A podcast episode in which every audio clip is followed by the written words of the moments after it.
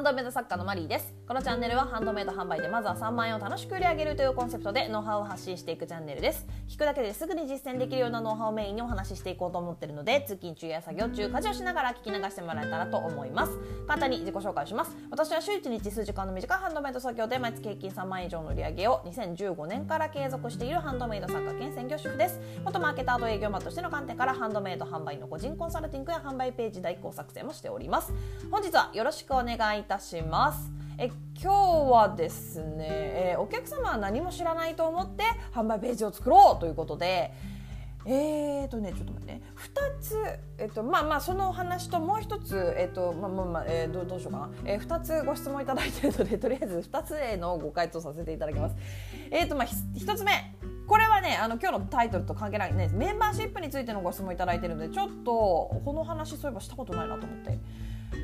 お返事しようかなと思います。えー、質問箱の方にいただきましたありがとうございます。えー、マリさんこんにちは。えー、マリさんの放送がとても聞きやすく心にも響くのでもっと聞きたくてメンシップに入ろうかと検討しております、えー、そこで質問なのですがどどんな人この作家さんだとか入ってきた方を特定できるのか何もやましいことはございません、えー、メンシップ配信は雑談が多くないかということと、えー、ハンドメイドに関わることだけお話ししているかを伺いたいです多少は構いません。どうしてもアットホームな感じがするのでうちはネタも多いなとな多いなどそこも気になりました。あくまでも偏見ですので気を悪くなさらないでください。ということで、えー、ご質問ありがとうございます。えー、これね、えーと、スタンド FM の方で月額1000円のメンバーシップ、えー、をやっております。えー、入っていただ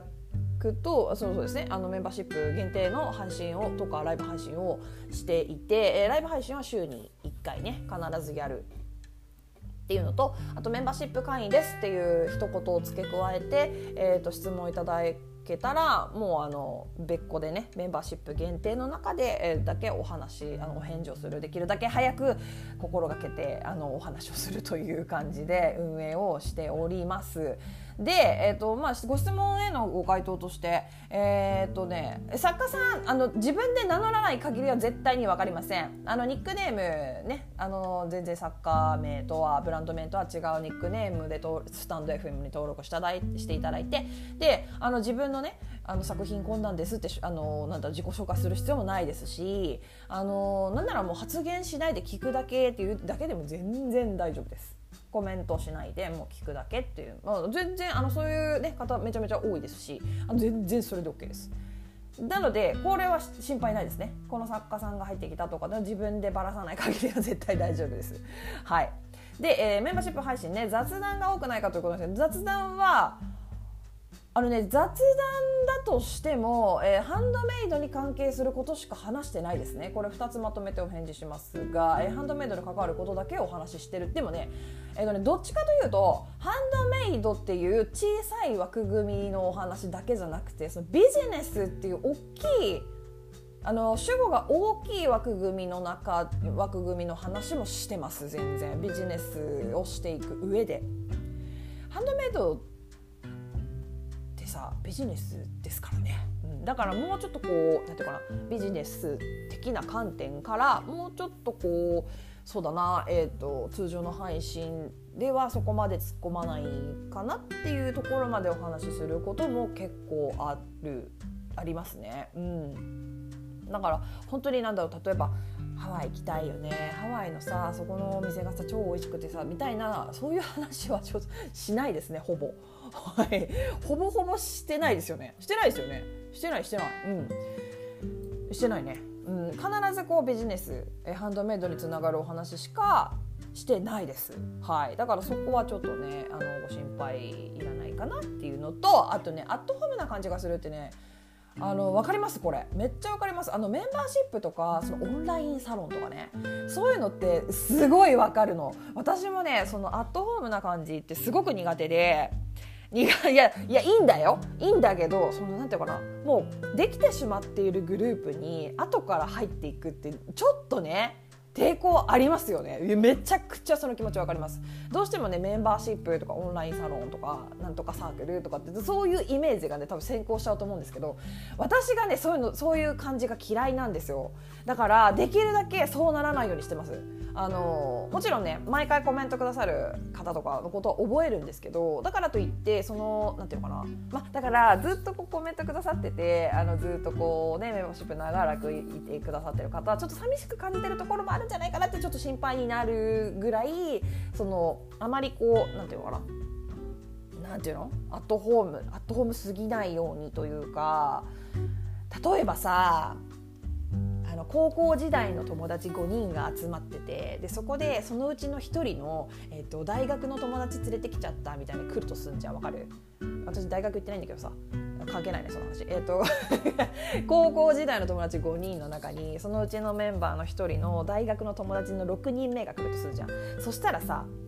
その5人でさ高校時代の話私はしたくないのよ。だってその1人がすごい嫌じゃん。でしょ？でもしでもさこの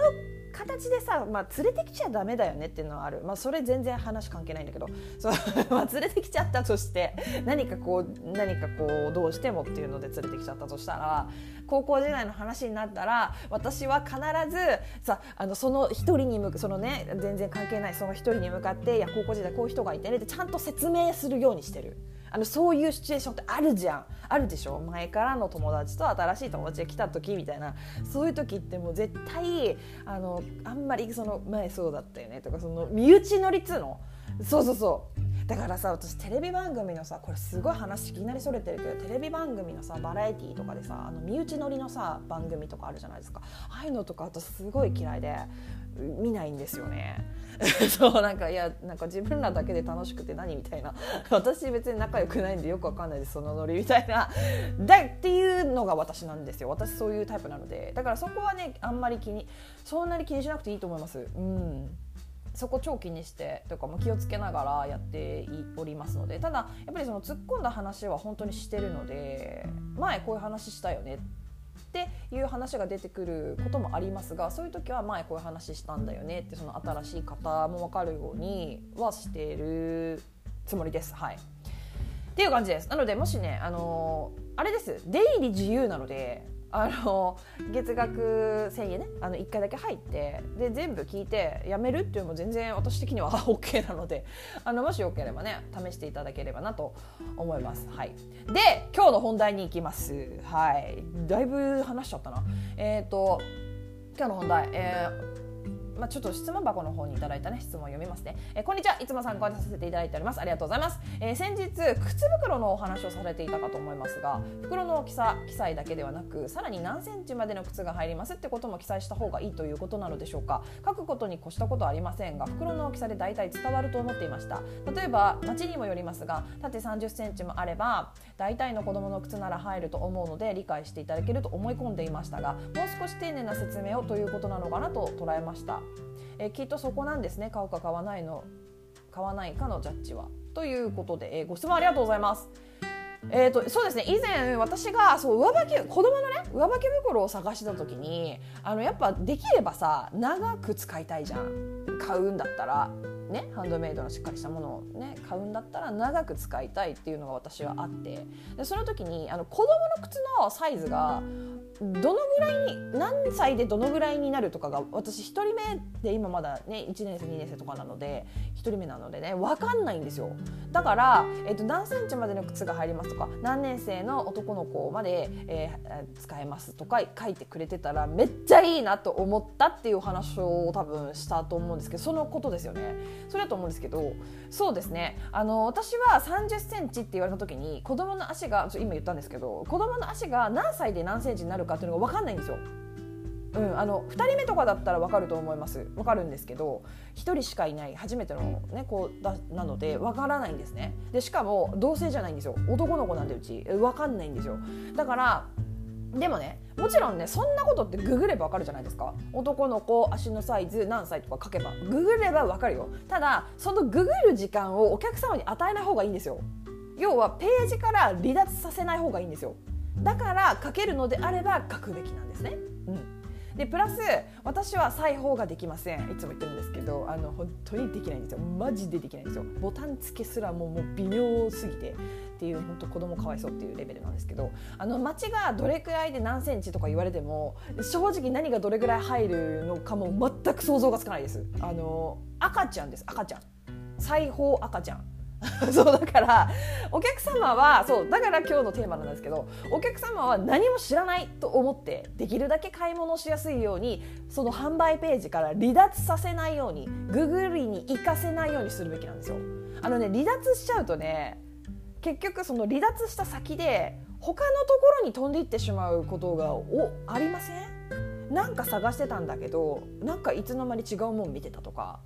それをね発生させないようにするために絶対ページから離脱させないようにするのは本当大事なんですよ。あの自分の販売ページ自分のブランドページから出さないようにしたい。だからねでもだからといって長々と何でもかんでも書けばいいっていうものじゃないんですね。例えば布のね上履き袋水をかけたら濡れますとかね。そんなことは書かなくていいですもちろん。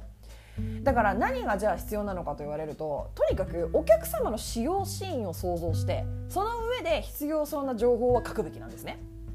でそうだな子供の上履き袋なら気になるところは何でしょうって言った時に、えー、男の子女の子何歳までの子供の上履きが入るのか頑丈なのかどうかえ防水とか撥水加工はされているのかどうか、え学校にね持ってったり持って帰ってきたりとかするじゃん？上履き袋って。だから親心としてはできるだけ軽い方がいいでしょ？今すごいじゃんランドセルス。なんであんな重いのっていうぐらい重いじゃん。なんかタブレットとかも入ってたりとかしてさやばいよね。あれなんか腰痛ね持ってる子供が増えてるとかって言うでしょ？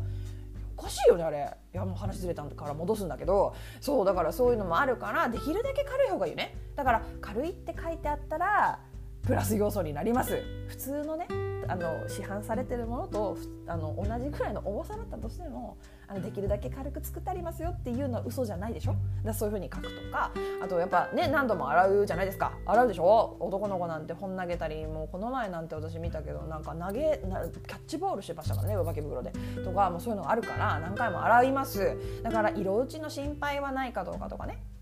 あの最初の洗濯の時はちょっと色落ちするのかなとか色あせても、まあ、この生地だったらあの可愛いですよってとかねそう可愛いのかなと可愛いまんま使えるのかなとかなんかそういうのも心配じゃん。ねだから、えーと、そういうところとかあとはそうだね名前を書くところがあるかどうかとか、まあ、この辺りは気になりますよねやっぱりね。なので私だったらあのそれに対するアンサーを書くと思いますね。うん、あの男の男の子なら何歳で何歳こんぐらいの足のサイズになるから何歳まで使えますとか女の子なら何歳までの上履き入りますよとか、えー、こういう縫い方をしているので頑丈ですとか普通の縫い方だとしてもねすごくポピュラーな縫い方をしていたとしてもそれをあえて書くんですよ。こういうふうに丁寧に縫ってるので頑丈ですよってこう一言付け加えるだけで印象が全然変わるのであるのとないのとじゃ絶対あった方がいいですよね。あと防水加工撥水加工してあるので雨の日も心配ないです。あの濡れるのはあんま気にならないですとかね。拭けば、えー、水分が取れますとかさ。あとやっぱそのさっきも言ったんですけどまあ何々っていう生地を使ってるので軽くて1年生でもちっちゃい子でも体の小さい子でもあのなんだろうあんまり負担になりませんよとか。もちろんここもねその〇〇っていう布は随分とかなりポピュラーなものだったとしてもそうやって書いてあげることで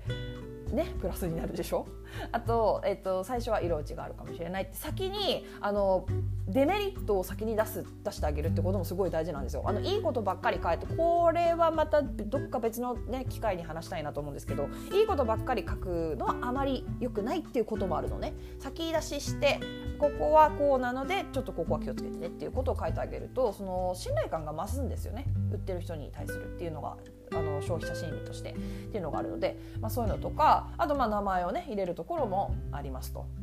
このぐらいは私は書くかなと思いますね。やっぱり自分が使用した時だからとにかくねそのお客様が使用するところを作家さんもしっかり想像してその時に必要そうな情報を書いてあげる。これが大事です。お客様の立場に立ってあのどういう情報が必要だろうかなっていうのもしっかり考えてみてください。あの作家が知ってること。えっ、ー、とこれなんて言うんだっけ。イコールに斜線。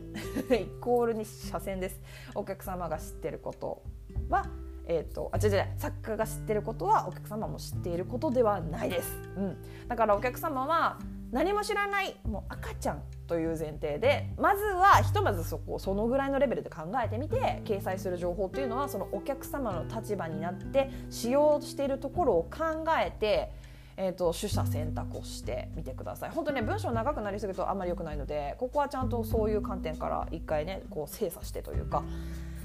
っていう感じですね。はいということでちょっと長くなっちゃったんですけど2つねお返事したので